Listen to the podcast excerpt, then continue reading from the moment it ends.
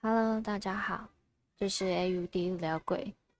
今天想跟大家分享一个简短的小故事。那么，故事开始喽。还记得刚出社会的时候，因为跟另外一个朋友公司离得很近，所以他常常骑摩托车顺便载我上下班。而那一天就是发生在我们下班的时候。下班的车潮，我想就不用我再多说了。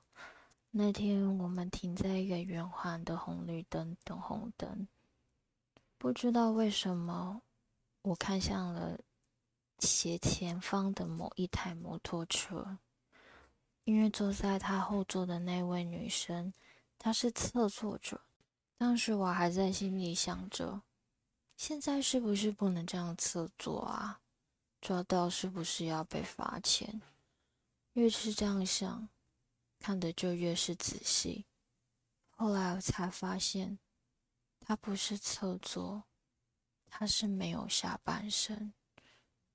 而当我意识到这件事情的时候，那台摩托车就像是暴冲一样的往前冲，还在红灯的状态。